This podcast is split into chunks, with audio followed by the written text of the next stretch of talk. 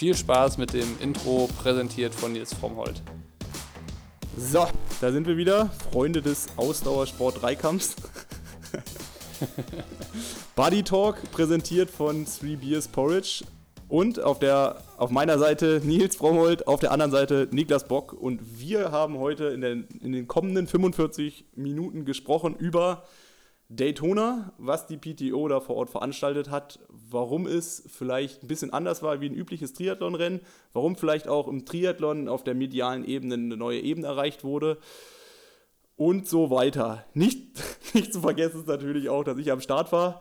Ich habe mich nicht durchgängig mit Ruhm bekleckert. Ähm, von daher mache ich auch dieses Jahr einen sportlichen Haken unter meine, unter meine Saison. Ähm, aber was äh, nicht heißt, äh, ja, aus Fehlern lernt man. Ähm, das wird alles analysiert, damit ich nächstes Mal, wenn wir über so ein Rennen wie ein Daytona sprechen, hoffentlich Positives zu vermelden habe. Und ähm, ja, Herr Bock, isst du wieder Müsli? Äh, ich bin ganz irritiert, dass das jetzt einigermaßen gut funktioniert hat dieses Mal. Ich, hast du es abgelesen jetzt? Äh, nein. Das glaube ich nicht. Also wir fangen jetzt mal an. In dem Sinne, viel Spaß beim Body Talk präsentiert von Three Beers und uns beiden. Technik Nils war am Werk. Wollen wir den Leuten verraten, dass das jetzt schon die zweite Aufnahme ist, weil die erste nicht funktioniert hat? Nee, lass mal lieber nicht verraten. Das, das kommt mir ein bisschen blöd nachher, denken die, wir keine Ahnung von dem, was wir hier machen.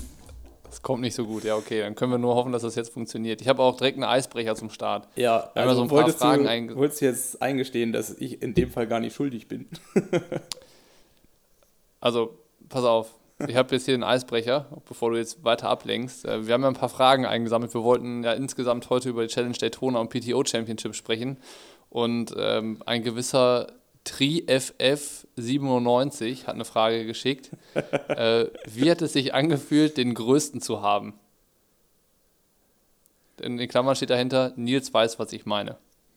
Also wer ist, Klär uns bitte auf. Wer ist dieser Triff? Äh, nee, ähm, nee, so richtig. Also ich meine, klar, ich, kann mich schon ich kann mich schon vorstellen, um was man hinaus will.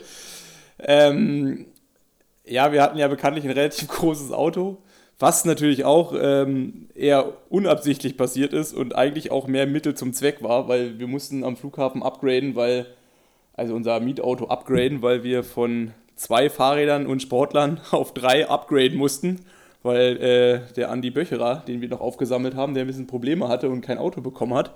Dementsprechend hatten wir halt ein Auto, was extrem riesengroß war. also wirklich groß. Also größer geht's nicht, äh, zumindest bei der Autovermietung. Also hatte Andi Bücherer den größten. Ja, in dem Fall. Also in, in dem Fall ja. Also wir hatten halt alle dann den, den sogenannten Red Tank. Und ähm, bei uns im Parkhaus war noch jemand, der hatte ein ähnlich großes Auto. Und dann mussten wir irgendwann mal nachmessen, welches Auto jetzt eigentlich größer war. Wo wir uns dann am Ende aber nicht ganz einig waren und ich glaube, es war ähnlich groß. Also das andere okay. wie unser. Das war das, was, auf was der Fred wahrscheinlich hinaus wollte. Äh, der Triff, äh, auf äh, wer auch immer. Schöne Grüße an Frederik Funk an der Stelle. ja. Ja, Challenge der Toner auf der Agenda heute. Ähm, erzähl mal, einer hat gefragt, äh, woran hattet ihr legen? Was war los in Daytona? Ja, was war los? Und bitte äh, gerade ins Mikrofon sprechen, Frau Mott. Ja, also was war los? Natürlich immer so eine sehr sehr, sehr, also kann man beide ausholen und muss es dann auch nicht. Äh, schlussendlich war es auf jeden Fall als Triathlon betrachtet kein erfolgreicher Tag für mich. Ähm, ich habe mir deutlich mehr ähm, erhofft ähm, und das hatte dann auch so seine Gründe. Also wenn ich jetzt ganz vorne anfange, äh, Schwimmen war eigentlich super gut. Ich war, ich bin gut weggekommen. Ich, ich habe eigentlich fast das Feld angeführt nach so 200 Metern. Also ich bin neben dem Vincent Louis gestartet und ähm, musste dann musste dann zu meinem eigenen Erstaunen feststellen, dass ich geführt habe vor ihm, so nach ein paar hundert Meter. Und dann habe ich mich auf die andere Seite orientiert und da waren auch nicht mehr so viele. Dementsprechend war ich eigentlich voll im, im Mix dabei. Ähm, habe mich dann ganz gut einsortiert, so um 15 rum. Habe dann auf der zweiten Runde zwar ein bisschen den Kontakt verloren, bin dann so als, ich weiß gar nicht, 15. oder so aus dem Wasser gekommen. Mit 50 Sekunden nach vorne, also eigentlich alles so im Rahmen. Ähm, und dann habe ich gedacht, jetzt, jetzt fängt das Rennen für mich, für mich an. Ähm, Hat es dann auch, aber leider muss ich relativ schnell feststellen, dass meine Beine nicht so wollten, wie, wie ich es ganz gern gehabt hätte. Also ich habe einfach, ähm, ja, so, ich kann jetzt noch nicht endgültig sagen, woran es eigentlich gelegen hat, aber Fakt war auf jeden Fall, ich habe es einfach nicht geschafft, die Kurbel rumzubekommen. Habe mich irgendwie mit einer Trittfrequenz abgemüht, die eigentlich nicht dem entspricht, was ich sonst mache. Also normalerweise fahre ich so zwischen 85 und 90 ich habe es ganz am Anfang irgendwie schon so probiert mit 81, 82, was einfach zu niedrig war. Ähm, habe relativ schnell dann auch dadurch muskuläre Probleme bekommen, konnte dann gar nicht mehr die Position halten. Ähm, war zwar nach so 10 Kilometern ganz gut im Rennen, dann ist die Gruppe mit Peter Hemmerich, Fred und Gustav Iden äh, an mir vorbeigekommen und jetzt habe ich gedacht, das ist jetzt, äh, das sind die Sportler, an denen ich mich orientieren muss, um nochmal nach vorne zu kommen. Ähm, ja, und das hat dann leider gar nicht geklappt. Also zumindest nur kurzfristig geklappt. Und dann hat angefangen, meine Muskulatur immer weiter zu, zu blockieren. Und das ist dann zum riesengroßen Krampf geworden. Und in der zweiten, in der zweiten Radhälfte bin ich dann fast nur noch Oberlenker gefahren oder konnte ich nur noch Oberlenker fahren, weil sobald ich mich hingesetzt habe, hat halt mein, mein linker Gluteus sich gemeldet und gesagt, so, das will er jetzt nicht. Und dann bin ich, naja, auf so einer Highspeed-Strecke relativ unaerodynamisch entweder im Wiegetritt oder auf, im Basebar gefahren, weil ich die Position einfach nicht mehr halten kannte, konnte.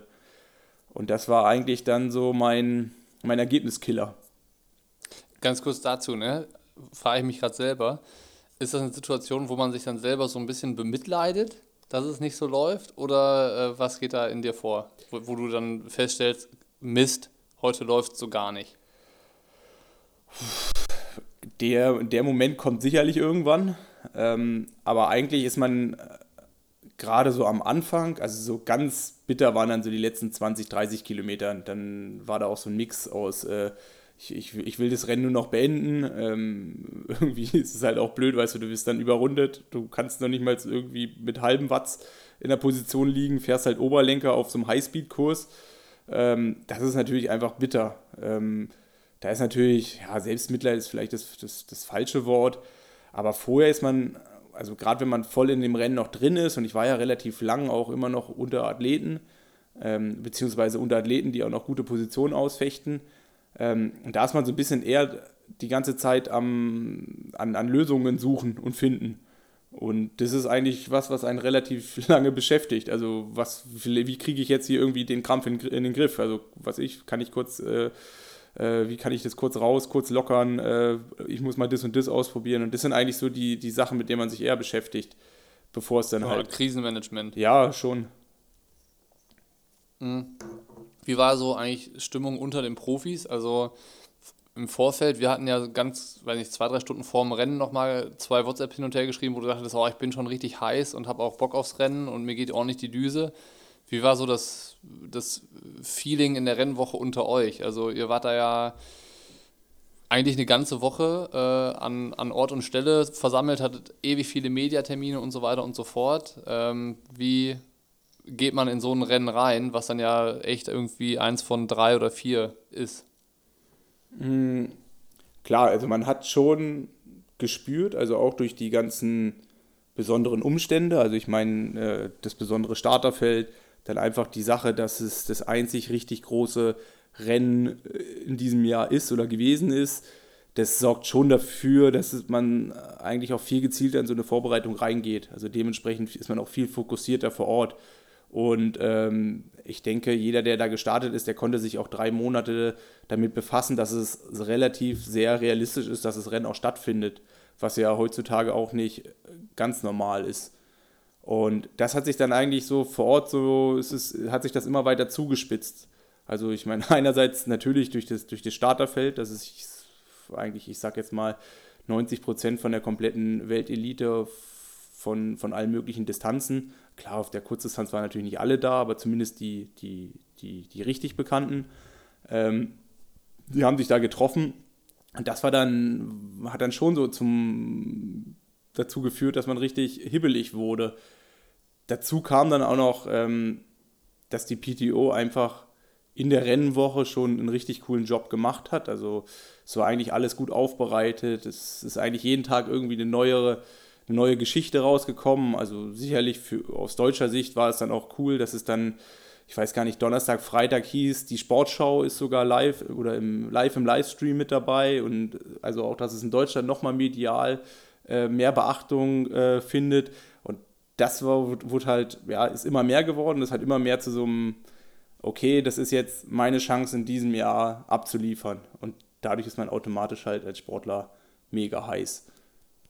Also wenn du jetzt hier zu Hause warst ne, und das verfolgt hast, dann dachte man immer oder hatte das Bild im Kopf, ihr seid alle an, in einem Hotel, an einem Ort und so ein bisschen in der Profi-Bubble, so wie eine Woche Profi-Quarantäne sozusagen, Ausschluss der Öffentlichkeit. Ihr könnt dann auf den Kurs zum Trainieren. Wie war das dann organisatorisch tatsächlich gelöst? Weil dann hat sich ja bei mir nach und nach da der ähm, Vorhang gelichtet und es kam raus, dass es gar nicht so ist. Und ihr wart in unterschiedlichen Hotels auch teilweise untergebracht und seid dann äh, auf diesen Speedway immer nur zum Training hingefahren und so. Ne? Erzähl mal ein bisschen dazu. Ja, also so typisch amerikanisch ist halt neben jedem riesengroßen Stadion auch ein riesengroßer Parkplatz.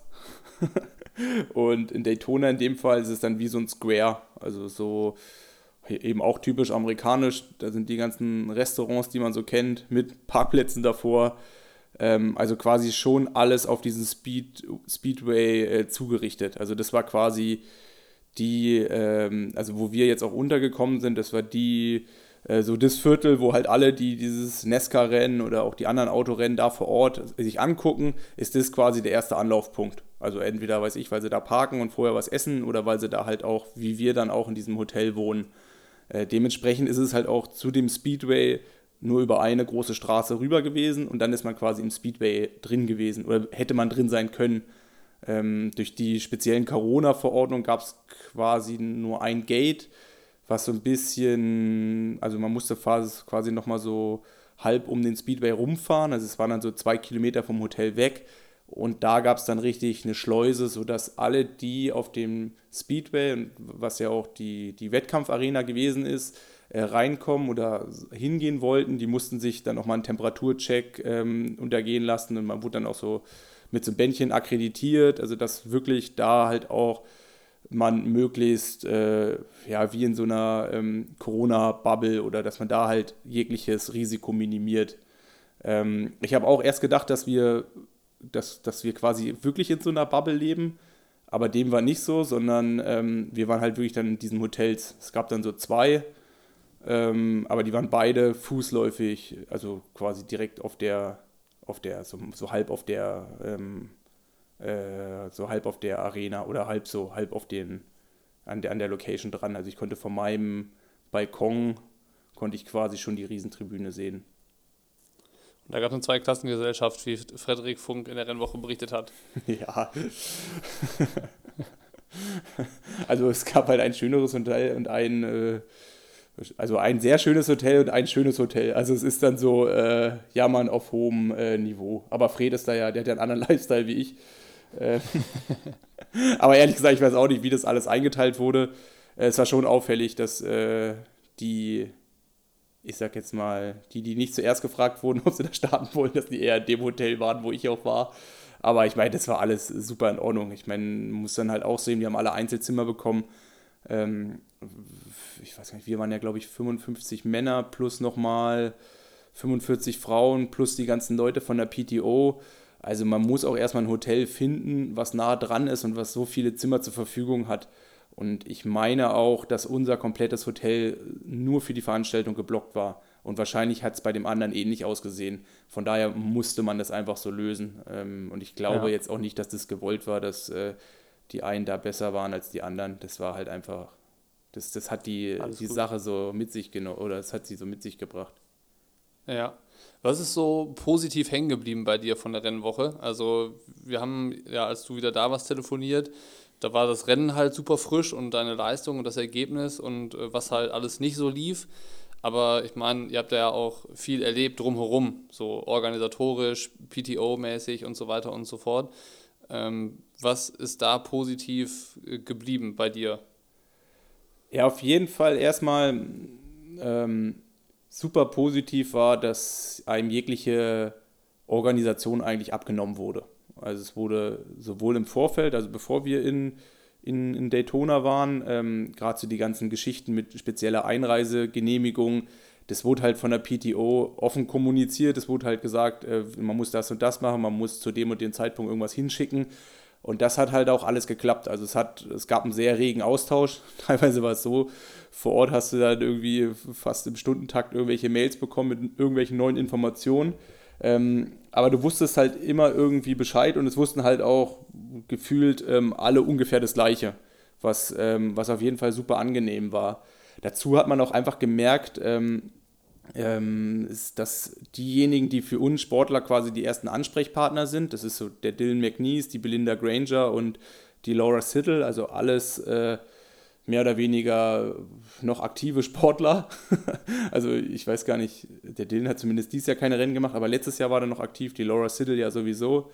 Äh, ja. Okay, die Belinda, die ist schon ich glaube, so richtig aktiv ist sie nicht mehr, aber zumindest ähm, in der Szene ja irgendwie sehr, sehr bekannt und auch schon immer irgendwie so Anlauf, Anlaufstelle. Und ich meine, in ja, Rot ist vernetzt ja, auf jeden Fall, ja. Ja, und da hast du schon gemerkt, dass da einfach im Hintergrund welche sind, die, die halt wissen, was es auch heißt, als Sportler irgendwo hinzukommen und in dem Fall uns dann auch einfach sagen konnten, okay, hier sind zum Beispiel die Schwimmzeiten, die sind organisiert, von da und da könnt ihr schwimmen gehen, hier, so fahrt ihr da hin und so ist es alles vor Ort. Also du hast eigentlich wie so einen Ablaufplan bekommen, wo genau drin stand, mit allen Möglichkeiten, die dir so gegeben sind. Und das war halt alles super organisiert. Also auch über die, man hat dann direkt vor Ort dann noch einen zweiten Corona-Test machen müssen. Ähm, dazu gab es ja noch so einen, so einen, so einen, so einen Dried Blood-Test. Also es ist dann quasi so ein äh, Mikro-Bluttest von der, von der WADA, was gerade so ein Testlauf äh, ist. Ähm, was, was, wo, sie wo, wo, wo die PTO sich quasi auch dahinter geklemmt hat, dass das im Rahmen dieser Veranstaltung auch stattfindet. Also wo man dann auch neue Wege gegangen ist. Und dann auch überhaupt vor Ort. Ich meine, was natürlich extrem auffällig war, was sonst bei Ironman oder auch ähm, Challenge-Rennen dann wirklich nur bei den ganz, ganz großen wie Rot und Hawaii gibt, war eigentlich diese mediale Aufbereitung drumherum. Und das war halt auch einfach super angenehm, weil mehr oder weniger alles aus einer Hand war. Ähm, also quasi die PTO oder dann die, äh, der Dylan in meinem Fall, der, mit dem hatte, der hat halt relativ viel von E-Mail-Verkehr ähm, geleitet. Ähm, der hat es halt alles so, ja, also alles, was so Fernsehübertragungen und was die dann halt noch benötigt haben mit den Shootings, das ist dann quasi alles aus einer Hand gekommen, was es für uns Athleten natürlich einfacher gemacht hat.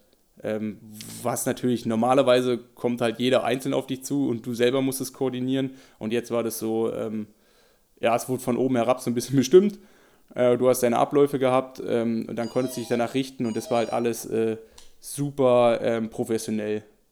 War mal bockig, ich muss mal kurz hier Tür aufmachen. Geh du mal zur Tür, dann machen wir da gleich weiter. Man muss ja dazu sagen, das ist was, glaube ich, was so viele Leute nicht, nicht wissen oder sich an, anders vorstellen, dass es normalerweise so ist, dass ihr als Profis tatsächlich ja mit allem auf euch alleine gestellt seid. Also es ist eigentlich, diese, dieser Profitum ist, glaube ich, weniger professionell, als man sich das vorstellt, rund um eine Veranstaltung, ne? sondern normalerweise kommst du dahin und äh, bist selber dafür verantwortlich, wann kann ich noch wo schwimmen gehen und wo ist vielleicht noch ein Schwimmbad in der Nähe und, und solche Sachen.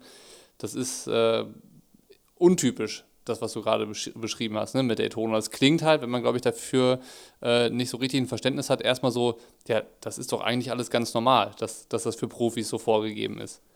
Ja, es, also es wird, ähm, äh, ich sag mal, da gibt es auch eine riesengroße Band, Bandbreite, Bandbreite. Also es gibt äh, Veranstaltungen, da ist es eh nicht gut organisiert. Ähm, ich sage jetzt mal, dann gibt es Veranstaltungen, die jeder irgendwie kennt, wo jeder halt auch weiß, wie es gelöst ist.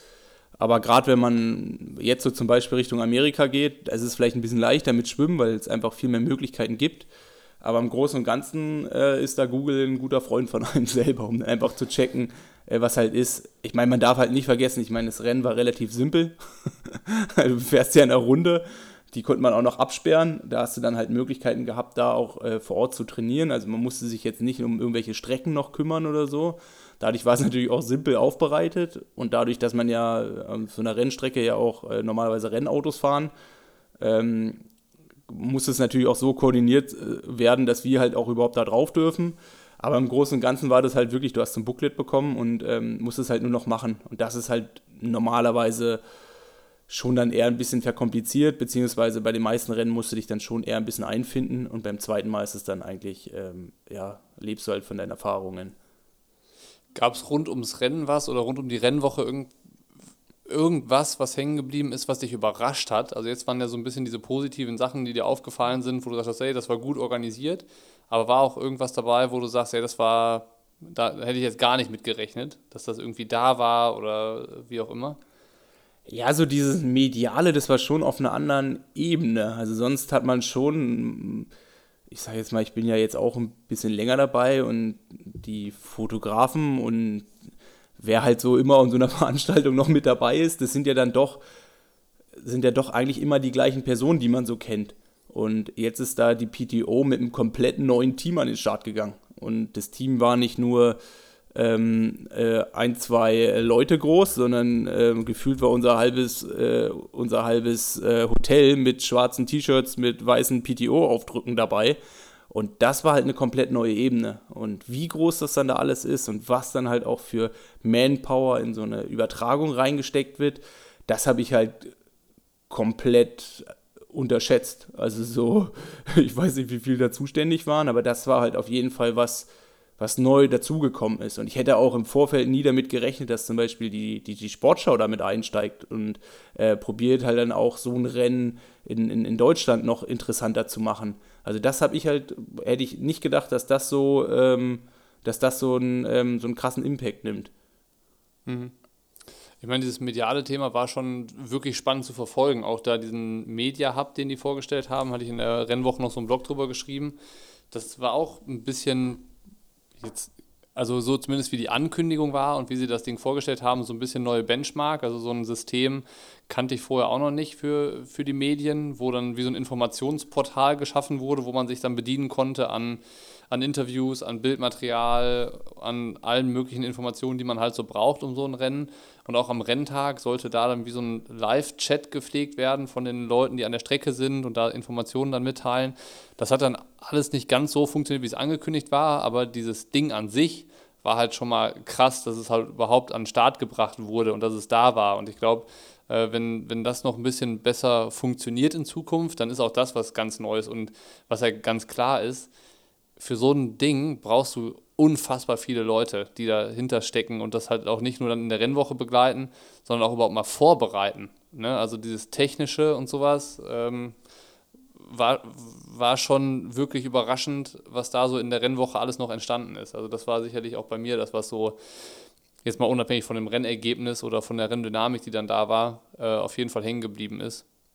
Ja, es ist ja auch, also es ist ja auch gut. Also es ist dann auch, ähm, vielleicht war man auch selber einfach äh, ja, weil man anderes halt einfach gewöhnt ist. Vielleicht hat man das einfach, äh, hat es nicht für möglich gehalten. Ähm, weil man halt irgendwie schon so häufig mal irgendwie was erlebt hatte, dass sowas an, angekündigt wurde und es dann doch irgendwie eher immer auf, einem, auf einer ähnlichen Ebene gewesen ist. Ähm, und jetzt war es dann eher so dieses, man hatte so das Gefühl, die haben so auch in der Rennwoche immer weiter ausgebaut. Also auch, mhm. ich, ich weiß so bei diesen, ähm, ganz am Anfang mussten nur so die Top 20, würde ich jetzt mal gefühlt sagen, so zwei Fotoshootings und dann auch so ein bewegtes Shooting machen für, für die Übertragung. Und schlussendlich äh, hieß es dann so relativ kurzfristig, okay, jetzt müssen doch alle hin, ähm, was jetzt irgendwie auch suboptimal gewesen ist, aber da hast du dann schon gemerkt, okay, die wollen halt wirklich ähm, jedem halt auch die Chance geben, da eine Rolle zu spielen und die wollen halt auch auf alles vorbereitet sein. Ähm, mhm. Und ich meine, das war halt ein, ein, ein, ein guter Ansatz, weil ich meine, und das ist genau so, wo, wo, wo, woraus man dann für die Zukunft auch lernen kann. Es ist halt auch nochmal komplett was anderes, Triathlon irgendwie medial aufzubereiten, weil so richtig kennt das ja keiner. So richtig ist ja Triathlon medial aufbereiten. Äh, zwei Kameramotorräder, die fahren vorne bei der, beim ersten Mann, bei der ersten Frau mit und alles andere ist ja eher Zufall, was so aufgenommen wird. Und jetzt hat man wirklich probiert, ich glaube, ähm, Schlussendlich kann man es natürlich auch noch besser machen, aber man hat schon probiert, auch mit diesen ganzen Background-Geschichten, ich weiß gar nicht, wie das hieß, diese Serie da, was dann auch in der Übertragung dann ab und an mal eingestellt wurde, hat man ja, Unbreakable. ja, hat man ja schon so auch probiert, jedem irgendwie eine Bühne zu geben. Und ich glaube, das ist dann schon die Zukunft und das macht dann auch so ein Format, wie es da gewesen ist, drei Stunden Triathlon, relativ kurzweilig und super interessant auch zu verfolgen. Voll. Nee, also das hat Spaß gemacht, das zu gucken, die Bilder zu sehen, überhaupt mal wieder Leute im, im Wettkampfanzug zu sehen, die sich anstrengen und schwitzen und weil die, die Helden und die, die gescheiterten Helden und so zu sehen, ey, das ist halt einfach, äh, das, was nach so einem Jahr halt besonders gut getan hat. Also obwohl die, war, schon eine, war schon definitiv eine gute Woche auf jeden Fall. Obwohl von den gescheiterten Helden wurden doch nur die gezeigt, die auch richtig Drama, richtig für Drama gesorgt haben. Geht. Also ich, ich war schon irgend. Aber ich meine, am Ende waren es ja auch, wie, wie viele gescheiterte Helden waren es? ja, ich meine, der einzige, den ich medial so ein bisschen miterlebt habe, war hier der Andrea Salvesberg, der sich ja abholen lassen hat. da habe ich auch gedacht, so krass hat er sich da, äh, hat er sich auf die, äh, hat er sich da hingelegt, weil es ist total, du bist ja eigentlich immer in dem Oval gefahren. Ähm, und dann standen diese Pylonen und wenn du wirklich so dich einfach nur fokussiert hast aufs Fahren und dann auch irgendwo mal woanders warst, konnte es mal relativ schnell passieren, dass du in so eine Pylone halt reinfährst, ne? Also es hört sich total Okay. bescheuert an. Und das war so das Erste, als, was ich gedacht habe, als ich da einen Krankenwagen gesehen habe. Ich wusste ja auch nicht, wer es war. Da habe ich gedacht, weil ich habe vorher auch irgendwie einmal schon so rumreisen müssen, habe halt gedacht, da ist jetzt hier jemand voll in diese Pylone reingefahren. Ich war jetzt hier nicht der einzige Doofe, der hier so, bei dem es knapp war. Bei einem war es noch knapper. Aber schlussendlich war das ja auch ähm, eher äh, eine muskuläre Geschichte, aber die wurde halt gut aufbereitet. Ja, aber ich meine, klar, dann gab es noch Brown Lee, der dann am, äh, am Laufen stand und sich gedehnt hat. Ja. Dann das Ding mit Sebi natürlich. Dann äh, Lisa Norden, Ja. war auch noch irgendwie so eine tragische Heldin in dem Rennen, die dann beim Laufen da noch einen Wandertag eingelegt hat. Aber auch das, so schade das für die ganzen äh, Athleten und Athletinnen ist, es gehört halt zu so einem Rennen auch irgendwie dazu, dass sowas passiert. Ne? Das ist halt das, was den Sport dann irgendwie ausmacht. Und ähm, man gönnt es definitiv keinem einzigen, aber ja, ähm, das macht den Sport dann halt so schön. Ja, und auch so eine Übertragung halt irgendwo spannend. Also es ist ja blöd, wenn Klar. immer die gleichen gewinnen. Und ich glaube, wenn man jetzt nachbetrachten Daytona auch unter den Gesichtspunkten sieht, was ist vielleicht eine Distanz, die für möglichst viele gute Sportler interessant sein könnte, was ist eine Distanz, die interessant für, fürs Fernsehen sein könnte, was ist eine interessant, was ist eine Distanz, die einfach auch interessant für coole Rennverläufe sein kann. Und jetzt hat man ja schon was Neues ausprobiert. Ein bisschen mehr Schwimmen, ein bisschen weniger Radfahren, ein bisschen weniger Laufen. Um, wenn man sich das Rennen in der Nachbetrachtung dann nochmal so anguckt, ich selber kenne kein Triathlon-Rennen, wo es so viele Verschiebungen gegeben hat. Also so, wo es dann halt so viel passiert ist. Also wo Leute von vorne nach hinten durchgereicht wurden, wo Leute von hinten nach vorne gekommen sind. Und was dann so im Laufen gerade so ähm, in der zweiten Hälfte oder in den letzten drei Runden passiert ist. Ich glaube, so viel Überholvorgänge gab es sonst in dem ganzen Jahr. Und ähm, ich meine, ich, ich konnte es ganz gut be beobachten. Ich hatte ja, ich bin quasi mit meinem Lauf gestartet, als die anderen ähm, in die zweite Runde reingegangen sind. Ähm, dementsprechend war ich quasi live vor Ort, ein bisschen versetzt, aber du kannst halt da ja auch mal einen Kilometer weit gucken. Dementsprechend siehst du genau, wer wie ist. Und das konnte ich mir eine Viertel, Dreiviertelstunde angucken. Und ähm, ich meine, den Zieleinlauf dann nicht mehr. Und dann war ich schockiert am Ende, was es für Platzierung gegeben ist. Und wann ich dann so, oh krass, der Matt Hansen hat mich, weiß ich, relativ spät erst überholt, dass der noch so weit nach vorne gekommen ist. Und dann so, ich meine, der erste, der mich so überholt hat, war so der Sam Long. Und ich habe gedacht, der Verrückte ist jetzt hier Dritter geworden. Dann ist der irgendwie Neunter. Und, und so Geschichten waren halt, äh, fand ich halt schon, fand ich halt schon krass und auch interessant äh, ähm, miterleben zu können, wo man halt auch sagt, so, das ist jetzt hier nicht, äh, weiß ich, da kommt jemand, der fährt drei Minuten raus und dann, ob der dann mit zwei Minuten oder vier Minuten gewinnt, ist ja dann irgendwie auch ein Unterschied, sondern die Top 10 geht mit zwei Minuten 30 raus. Ähm, und irgendwie, weiß ich, der 20. ist vier Minuten dahinter. Und das sind halt schon Sachen, wo du sagst, so, ich meine, klar, dafür brauchst du die ganze Breite, dafür brauchst du natürlich auch ähm, jetzt irgendwie eine Arena, wie es jetzt auch gewesen ist. Aber das alles hat dazu geführt, ähm, dass es halt jetzt, ja, dass man auf jeden Fall ein cooleres Format gefunden hat, was man medial aufbereiten kann. Bei unserer Community-Umfrage kamen so zwei, drei, die was wissen wollten zu der 20-Meter-Regel. Also, wie hast du das im Rennen wahrgenommen? Wurde das eingehalten? Äh, waren die Pylonen da eine Hilfe für die Orientierung? Äh, vielleicht kannst du das noch so ein bisschen beschreiben. Ja, also für mich selber war es eigentlich so das erste Rennen mit 20 Meter Regel. Also, ähm, also Rating gab es ja auch schon. da Da war das schwierig. da gab es halt keine Pylonen. Ähm, ist ja auch kein Vorwurf gegenüber überhaupt jemanden, aber was ich halt auch vorher so ein bisschen als Gefahr gesehen habe, ist ähm, 20 Meter, gerade bei so einer Dichte, wie so ein Feld für, von Daytona hergibt, ist halt, kann halt auch, ich meine, damals hatte ich keine praktische Erfahrung, sondern nur so allein von, von Vorstellungsvermögen, aber ich habe dann immer gedacht, so 20 Meter kann halt auch so ein Rennen anders beurteilen. Also man muss sich ja einen Triathlon fragen, was will man für ein Triathlon-Rennen haben?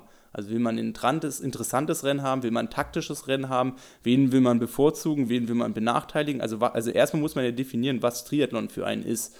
Ähm, und wenn man jetzt das unter den Gesichtspunkten sieht, dass ja auch im Schwimmen äh, man über Schwimmschatten äh, einen deutlichen Benefit hat und im Laufen ist es ja ähnlich, ist halt die Frage, inwieweit will man das beim Radfahren irgendwie ähm, haben. Also es muss ja irgendwie, ja, es muss es ja eine Disziplin geben, wo alle wissen, das ist so, äh, an die, auf, auf, was man sich konzentrieren kann und der, der diese Disziplin unter Einhaltung der Regeln am besten kann, der ist halt an dem Tag der Beste. Ähm, und ich habe halt die 20-Meter-Regel im Vorgang immer so ein bisschen als Gefahr gesehen, weil ich meine, der Erste, der darunter benachteiligt ist, ist ja erstmal der starke Schwimmer. Weil wenn du so eine Breite hast, wie sie jetzt ist, dass relativ viele gleichmäßig rauskommen, kann halt schnell die Situation entstehen. Ich meine, 20 Meter, wenn man das ausrechnet, sind glaube ich so zwei Sekunden oder sowas, ähm, vielleicht drei Sekunden, je nachdem, wie sich das einsortiert. Aber wenn man dann als 30. aus dem Wasser kommt und sich als 30. in der Schlange einsortiert, kann man ja schon sagen, man ist eineinhalb Minuten hinter der Spitze. Und es ist ja nirgendwo ja. irgendwo ein riesengroßer Gap dazwischen. Also es ist so, wenn innerhalb von eineinhalb Minuten 30 Leute rauskommen, und ich sage mal jetzt mal, Daytona waren es wahrscheinlich eher ein paar mehr, dann führt es dazu, dass es eine lange Perlenschnur gibt. Und es führt dann halt auch dazu, dass die vermeintlich schlechteren Schwimmer von vornherein mit dabei sind. Ähm, also ist es ja erstmal ein Vorteil für diejenigen, die davon profitieren, dass sie durch dieses, durch dieses ähm, Einsortieren in diese 20-Meter-Boxen, also es muss ja irgendjemand bremsen, ähm, quasi bist du von hinten relativ schnell dran. Was natürlich auch nur bei so Rennen das, die, die Gefahr darstellt. Würde aber auch gleichzeitig bedeuten, dass es auf jeden Fall ein Vorteil ist, da vorne zu sein, was auch ja dann wieder den, den, den Punkt irgendwie zur Diskussion stellt. 20 Meter, hat man noch einen Vorteil, ja oder nein? Was würdest du dazu sagen? Ähm, ja, also, also also erstmal würde ich das nochmal anders sehen. Also ich meine, das nächste Ding ist ja, und das, was du eigentlich ganz am Anfang gesagt hast, äh, wenn du vorne bist, hast du einen riesengroßen Vorteil. Also der gute Schwimmer, der profitiert davon. Das Problem ist, wenn du als, er, als Elftes aus dem Wasser kommst, bist du irgendwie in dieser ganzen Situation gefangen, weil du musst dir erstmal zehn Leute überholen, um überhaupt nach vorne zu kommen. Sprich, du hast zehnmal 40 Sekunden Zeit, jemanden zu überholen, um nach vorne zu kommen. Musst aber, um den vorne auf, aufzufahren und vorbeizufahren, muss der knapp 250 Meter gut machen. Und ich meine, es kann ja. sich ja jeder mal hochrechnen, was für ein Effort das ist, ähm, den man irgendwie realisieren muss. Und das kann halt total dazu führen, dass, es, dass man sich dann halt total dagegen entscheidet und dass so ein Rennen eher so relativ statisch verläuft. Also dass es so sich ein bisschen dann dadurch eher verschleppt, weil du keine Attacken hast, die das dann äh, irgendwie dynamischer machen. Ja, oder halt blöd gesagt, weil um diesen Effort zu machen von 5, 6 Minuten, das ist ja dann, musst du ja 50, 60 Watt über dem fahren, was du eigentlich kannst. Die Frage ja. ist, wer ist so, wer, also wer macht das dann? Also es ist ja, ja dann, ist oder es macht ja dann in dem Fall jetzt ja, für so ein gleichmäßiges. Und dann bist du ja erstmal vorne. Ne? Dann bist du erstmal nur vorne, dann bist du ja noch nicht weg. Und darum geht es ja eigentlich. Ich meine, äh, wenn du in so einer Gruppe bist, dann ist es ja immer relativ unsmart, ganz vorne zu fahren, wenn alle dahinter irgendwie davon noch mit, äh, mit äh, die Nutznießer sind. Ja.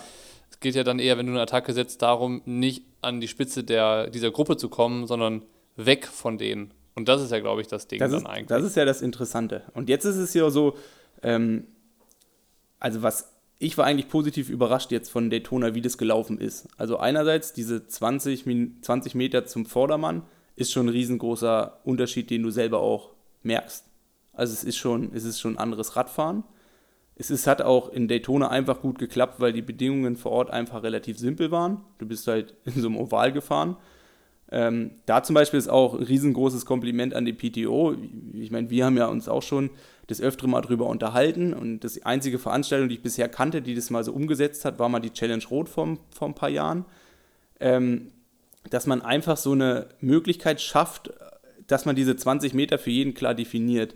In dem Fall waren es ja, also ich meine, die PTO hat dann irgendwie vor zwei, zwei Tage vorm Rennen waren nur so Tapes abge, äh, also auf der, auf, der, auf der Straße geklebt, wo du aber genau gesehen hast, da hat sich irgendjemand die Mühe gemacht, äh, ich gehe jetzt mal davon aus, die 20 Meter auszumessen. Es, es, gibt ja jetzt auch Gerüchte, dass es dann irgendwie nur 16 Meter waren und 18 Meter. Ist ja auch erstmal so, ähm, ist ja erstmal so egal von meinem Gefühl waren es irgendwie 20 Meter. Der, der Abstand zwischen den Pylonen, der war schon relativ groß. Ähm, Ob es jetzt 18 oder 17 Meter sind, ich glaube, das macht jetzt auch keinen riesengroßen Unterschied. Aber es hat natürlich einem als Athlet auch erleichtert, einerseits zu kontrollieren, was machen alle vor einem, aber auch andererseits seine eigene äh, Position zu kontrollieren. Und ich fand, dadurch hast du es eigentlich, eigentlich hat, konnte, wurde es so gut umgesetzt. Und das war auch einer der Gründe, warum das Rennen so gelaufen ist, wie es gelaufen ist. Also relativ knapp. Es hat sich dann auch gezeigt, so, ähm, ich würde jetzt mal auch sagen, es hat sich auch beim Radfahren an sich, hat sich ja jetzt nicht viel mehr getan wie vielleicht im normalen Rennen. Also es ist jetzt sind wenig von vorne zurückgekommen. Ähm, also wenn dann nur am Anfang. Und es sind auch wenig von hinten, also die, von hinten sind die klar nach vorne gekommen aber es ist ja relativ häufig so. Aber von vorne sind jetzt auch wenig zurückgekommen. Andererseits glaube ich, und das hat es dann deutlich gezeigt, was nach dem Radfahren passiert, da haben dann doch deutlich mehr drunter gelitten. Ähm, ja. Ähm, einer wollte noch dazu was wissen. Äh, jetzt suche ich gerade die Frage mal raus. Ähm, und zwar das Thema mit den Schiedsrichtern war das. Ja. Ähm, weil die hat man jetzt von zu Hause aus nicht wahrgenommen, nicht gesehen, nicht erkannt. Äh, wie war da die Referee-Situation auf der Strecke? Ehrlich gesagt, ich kann keine Meinung dazu haben, weil also ich, ich habe ehrlich gesagt gar nicht drauf geachtet. Also so, ich, ich wüsste es jetzt gar nicht. Ich meine, die Frage ist natürlich auch, bin ich jetzt derjenige, der auch sagen kann, ob fair gefahren wurde oder nicht? Ich meine, ich wurde dann überrundet und das war für mich so ein, so, ich habe quasi einen Ausschnitt von irgendwas gesehen. Ansonsten habe ich ja nur in den ersten 30 Kilometer am Rennen äh, irgendwie teil oder so, so, so, richtig da, wo es halt interessant ist, teilgenommen. Ähm, da muss ich sagen, haben sowohl die ganzen Athleten irgendwie das eingehalten. Ähm, man hat dieses eine auffällige Kameramotorrad immer gesehen, dieser Jeep, der dann in der, in der Schrägkurve gewesen ist. Mhm. Es war relativ wenig Verkehr so unterwegs, was erstmal angenehm war, was auch dem geschuldet war, dass Fotografen ja auch gar kein Motorrad gebraucht haben, weil sie sich einfach irgendwo hinstellen konnten. Ähm, und auch relativ wenig Fotografen ja auch überhaupt zugelassen wurden. Ähm, aber wie viele Schiedsrichter jetzt auf Motorrädern unterwegs gewesen sind, äh, es können nicht auffällig viele gewesen sein. Andererseits ist natürlich auch die Frage, muss ein Kampfrichter in dem Rennen überhaupt auf dem Motorrad unterwegs sein? Es hätte ja auch gereicht, wenn der sich einfach auf eine Gegend gerade hinstellt und dann hast du ja schon relativ gut gesehen, also es, du hast ja eigentlich, ich meine, wenn jemand sowas macht, brauchst du ja drei, vier Ausschnitte von so einem Ding. Und dann kannst du ja schon relativ gut beurteilen, ob es so gewesen ist oder nicht. Ich meine, klar, es gab ja noch, es muss ja nicht nur diese 20 Meter einhalten, sondern du musst, hattest dann auch äh, nur eine gewisse Zeit, 40 Sekunden, bis du auf den Vordermann auffährst. Beziehungsweise mhm. mit dem Einsortieren und Blocking gibt es ja dann schon auch noch mal ein paar andere Sachen, äh, wo man gegen Regeln verstoßen kann.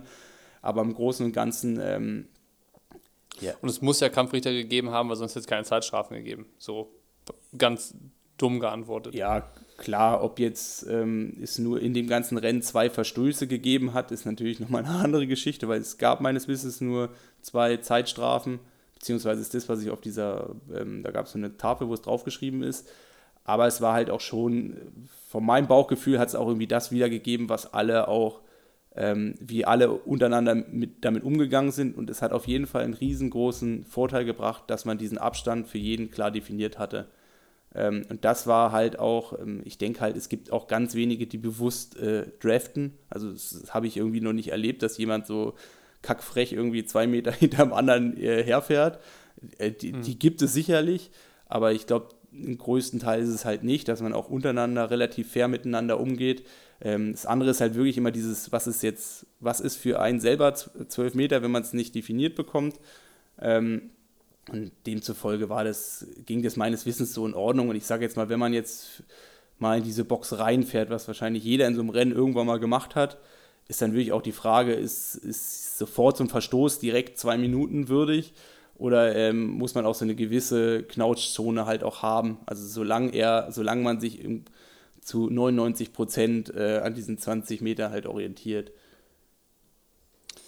Der Chris Kör wollte noch wissen, äh, ob man oder ob du Angst gehabt hast zu platzen in, der, in dem Wissen oder in der Annahme, dass manch anderer Athlet vielleicht überpaced. Also Ähm, gerade bei so einem Kurs kannst du vielleicht auch nochmal sagen, was der eigentliche Anspruch oder Anspruch dieses Streckenprofils war. Weil wenn man eine Strecke sieht, ganz flach, keine Höhenmeter, denkt man erstmal so, boah ja, langweiliger und einfacher geht's nicht. Aber war ja dann tatsächlich auch ein bisschen anders der Fall. Also einmal die Frage, wie hart war dieser Rennkurs für dich als Athlet oder für alle Athleten aus deiner Sicht? Und ähm, wie bist du so taktisch an das Ganze rangegangen? Bevor du halt festgestellt hast, okay, mein Rennen geht ja heute eh in eine andere Richtung? Also mein Ziel war eigentlich, schnell zu schwimmen, dann möglichst weit vorne zu sein, beziehungsweise möglichst weit nach vorne zu fahren. Ähm, und erstmal so ein möglichst gleichmäßiges Tempo an den Tag zu legen, was natürlich immer so schwierig ist, gerade wenn irgendwie noch andere Leute an so einem Rennen teilnehmen. Ähm, und auch selbst wenn nach 20 Metern man keinen großen Windschatteneffekt mehr hat. Vielleicht hat man auch noch einen. Ich kenne jetzt auch keine Zahlen, auf die ich mich verlassen will, aber man hat ja immer noch diesen Effekt, dass man einfach sich, wenn man sich an jemanden orientiert, ist es fällt es einem einfach leichter, ähm, so irgendwie dabei zu sein, wie wenn man quasi äh, überhaupt kein ähm, überhaupt kein Ziel vor Augen hat. Ähm, ja, und dann halt irgendwie solide drauflaufen. Das war halt so, so mein, ähm, mein Ziel. Ich habe ehrlich gedacht, dass ähm, von den, also auch wenn ich mir jetzt so Wattwertungen ausschaue, habe ich gedacht, dass so die absoluten Zahlen höher sind. Aber das zeigt halt halt schlussendlich auch, wie knallhart der Kurs eigentlich war. Also ich meine, in ja. jedem normalen Rennen kannst du dich an der Kurve mal kurz auflehnen, kannst dich mal kurz durchdehnen. Ähm, und das war halt einfach nicht der Fall. Im Endeffekt, die Besten, die jetzt da vorne abgeschnitten haben, die haben es halt geschafft, eine Stunde 40 in Position äh, gute Watts zu treten. Vielleicht sogar 10, 15, 20 Watt unter dem, was vielleicht die, die Best Efforts waren, aber halt dafür relativ konstant mit halt am Anfang schneller losfahren. Und ich glaube, das ist halt einfach so ein Ding. Also man muss erstmal äh, das schnelle Losfahren, was einfach so gewesen ist, was eigentlich in jedem Rennen so ist, damit sich das erstmal so orient, äh, dass sich erstmal alles sortiert. Ähm, das musst du erstmal lospuffern, weil du hast ja nichts zum Durchschnaufen. Also du musst ja eigentlich immer durchtreten. Und das macht so ein Rennen äh, brutal. Dazu kommt halt auch, ähm, ich glaube, vorne wurde ja irgendwie so ein 48er Schnitt gefahren. Ähm, jegliches ja. Aufrichten, alles drum und dran kommt einer Bremsbewegung gleich. Ähm, also du wirst halt doppelt bestraft, wenn du dich halt aufrichtest, wenn du halt irgendwas anderes machst, wenn du einen Tritt auflässt. Und das hat so knallhart gemacht und das hat halt auch dazu geführt, dass eigentlich jeder Athlet am nächsten Tag irgendwie so einen gewissen Muskelkater im, im Gluteus hatte und da halt auch einfach so, und jeder halt irgendwie Probleme hatte. Ein paar Fragen gab es auch noch zum Material. Also ein paar Leute wollten wissen, wie sich das neue Speedmax äh, gemacht hat, was so dein erster Fahreindruck ist in äh, Real Life. Also es ist natürlich äh, schade, dass das beim Rennen dann irgendwie nicht so äh, da, dass du die Watts nicht so aufs Pedal bekommen hast, was ja aber nicht am, am Rad an sich liegt. Und äh, warum du kein Scheibenrad gefahren bist, wollten ein paar Leute wissen. Hm. Also ich fange einfach mal beim Speedmax an. Ähm, also ich meine, es ist dann schwierig. Also ich bin ja vorher eigentlich grundsätzlich fast nur auf der Rolle gefahren, weil dann irgendwann war es halt auch sackekalt. Also ich bin eigentlich vor mhm. Daytona oder ich konnte gar nicht richtig draußen fahren, weil es halt einfach nicht funktioniert hat. Und dann bin ich in Daytona zum ersten Mal auf diesem Rad gefahren. Und das muss ich sagen, da war ich wirklich positiv von, ähm, von beeindruckt. Also man sitzt halt wirklich gut drauf. Es sind so ein paar Sachen wie diese neuen Griffpads, ähm, auch so der Lenker an sich, ähm, was schon richtig Spaß macht, Rad zu fahren. Ich meine, ist natürlich, ähm, ja, ist natürlich, ich meine, klar, man bewertet sein Rennen ähm, ja an der Leistung, die man gebracht hatte. Also ich denke, es lag jetzt nicht am Fahrrad. Also das wäre komplett vermessen. Ähm, aber es ist natürlich jetzt auch total schwer zu sagen. Äh, es hat halt alles perfekt geklappt. Ähm, deswegen ist es, ja, also ich bin glücklich, so wie es halt ist. Ich denke, ich brauche aber noch ein bisschen, ähm, bisschen Zeit, um dann da auch einfach meine Position auf dem Rad zu finden. Es ist dann doch nach fünf Jahren der Schritt gewesen auf ein neues Fahrrad und dann nach vier Wochen ein Rennen zu machen war vielleicht. Das ist ja auch, glaube ich, ganz normal. Das ja, ist ja überhaupt also nichts Untypisches. Ja, na Logo, es ist halt ganz normal. Ähm, Habe ich dann sicherlich ein bisschen unterschätzt. Vielleicht waren da auch so ein bisschen die Probleme dann auch ähm, maßgebend. Ähm, aber es ist eigentlich, eigentlich so richtig. Äh, also, ich meine, wie gesagt, äh, ich bin super zufrieden daran. Am Fahrrad lag es nicht. Und. Ähm, Ja, ich kann es nach wie vor jedem irgendwie ans, Her ans, ans Herz äh, legen. Schade, das wäre jetzt so, das wäre so eine einfache Ausrede gewesen. Nee, also ich meine, klar ist natürlich. Material ist schuld. Ja, ich meine, die Frage ist dann auch, ähm, ich meine, man bewertet ja auch seine Leistung viel mehr an irgendwelchen Watts. ähm, wie, wie das von einem Fahrrad. Das Fahrrad ist dann vielleicht verantwortlich, wie schnell man fährt. Aber ich meine, das kann ich ja auch nicht beurteilen, weil ähm, äh, ich bin ja ich bin ja noch nicht mal mehr im Auflieger alles gefahren. Dementsprechend ja. kann ich halt sagen, meine Watts haben insgesamt nicht gepasst. Meine Position hat nicht gepasst, weil ich sie nicht halt halten konnte, ähm, was aber nicht am Fahrrad gelegen hat. Ja. Und Thema Scheibenrad. Ehrlich gesagt. Wollte auch, wollten auch tatsächlich, sind scheinbar sehr aufmerksame Beobachter von so einem Rennen, die dann feststellen, okay, da fährt einer nicht mit Scheibenrad. Ja, ähm, gute, also blöd gesagt, ähm, ich meine, das neue Speedmax hat ja im Vergleich zum alten einfach Disc Brakes. Ähm, mhm. Und äh, wie es dann so ist, irgendwie, das war so das Letzte, an was ich gedacht habe, und ich habe es halt nicht geschafft, in der Kürze der Würze noch ein, ähm, ein Scheibenrad ranzubekommen. Ist doch eigentlich auch ganz gut, weil dann ist noch Potenzial fürs nächste Mal. Ja, sicherlich. Ähm nee, ich habe ja, gelernt, ich ja, ich hab ja gelernt von dir, man muss immer die positiven Dinge sehen. Ja, also es sagt jetzt ja auch nicht, dass den Scheibenrad einen riesengroßen Unterschied macht. Also ich habe ja auch schon Tests gemacht, ähm, die genau das Gegenteil gezeigt haben. Also ich bin ja auch schon früher immer extrem lange ohne Scheibe gefahren. Also ich bin mhm. überhaupt erst in den letzten zwei Jahren Scheibenrad gefahren, habe vorher nie eins besessen. Ähm, obwohl es auffällt, ich bin einmal irgendwie 2013 gefahren. Aber ansonsten bin ich eigentlich von 2014 bis 2018 bin ich kein Scheibenrad gefahren. Ähm, ich erinnere mich auch noch an die Zeiten, äh, wo im Windkanaltest ähm, dir prophezeit wurde, dass ein flacheres ähm, Profil vom Laufrad hinten besser ist äh, als ein Hochprofil. Ja. Und dass du dann irgendwie vorne eine tiefe Felge oder eine, also eine hohe, größere Felge gefahren bist als hinten. Das sah zwar komisch aus, aber sollte damals irgendwie das Mittel für den Erfolg sein. Deep Rim from Hold. nee, Deep, irgendwie sowas. Deep ja. Rear Rim. Deep Front Rim. ja, Front Rim, so. ja. Ja, ähm, hat sich nicht bewährt. Nee, also es war so eine Mischung aus beidem. Also einerseits habe ich es jetzt auch gar nicht so als extrem nötig äh, erachtet, äh, mir ein Scheibenrad, äh, also mich darum zu kümmern. Ähm, andererseits wusste ich halt auch, ich habe ein verdammt schnelles Hinterrad. Ähm, jetzt muss ich auch erstmal eine Scheibe finden, die besser ist als mein Hinterrad. Also hm. Ja. Ja, ich meine, am Ende ist es ja, wie du es jetzt schon mehrfach so durch die Blume gesagt hast, einfach die Kürze der Zeit, die es einfach nicht zugelassen hat, sich dann, glaube ich, doch optimal vorzubereiten. Also in einem normalen Triathlon-Jahr ist es ja so, du kennst das Highlight, äh, du machst dann so ein bisschen deine Saisonplanung rückwärts und weißt halt auch dann, äh, wann sind irgendwelche Diagnostiken, wann sind irgendwelche Aerodynamiktests, wann geht man in den Windkanal, also alles, äh, was dann mit Optimierung zu tun hat. Und auch die Umstellung und Anpassung bedürfen dann ja Zeit, dass sie, dass sie auch ankommen und umgesetzt werden können. Das ist ja nicht so, dass du dann äh, einen Aerotest machst auf der Bahn oder sonst irgendwo ähm, und dann machst du eine, eine Woche später das Rennen. Also das, das ist ja, ich muss jetzt gerade so ein bisschen schmunzeln, weil bei dir im Hintergrund die, äh, die Lampe so flackert, die du den ganzen Tag installiert hast. Technik nichts lässt grüßen. Frag nicht. ist jetzt gerade durchgebrannt, oder was? Nee, nee. Oh, schon wieder. Frau Vorsicht, bring dich in Sicherheit. Ich musste da so Kontakte. Kontakte. Das, also jetzt wäre es schön, wenn die Leute das sehen könnten, wie da hinter dir das Disco-Licht an und ausgeht. Nee, ich musste da so Kontakte ähm, MacGyver-mäßig, äh, siehst du? Ist dir offensichtlich nicht richtig gelungen. Ja, es ähm, gibt noch Handlungsbedarf, ja. Ja, ich sehe schon, wir, wir kommen hier dem, dem ganzen, dem, beim, bei dem ganzen Thema dem Ende entgegen. Der Toner ist gesagt, die Lampe hinter dir braucht dringend Hilfe, Nils. wir müssen jetzt hier das Ding beenden, glaube ich. Meinst du? Ha, hast du noch was zu sagen? Ja, ich weiß ja nicht, wie lange das da gut geht, bis sich der Blitz trifft. Nee, nee, das sind so LEDs, das äh, kaum Probleme. Das, da wäre ich, wär ich heute, heute schon längst gestorben.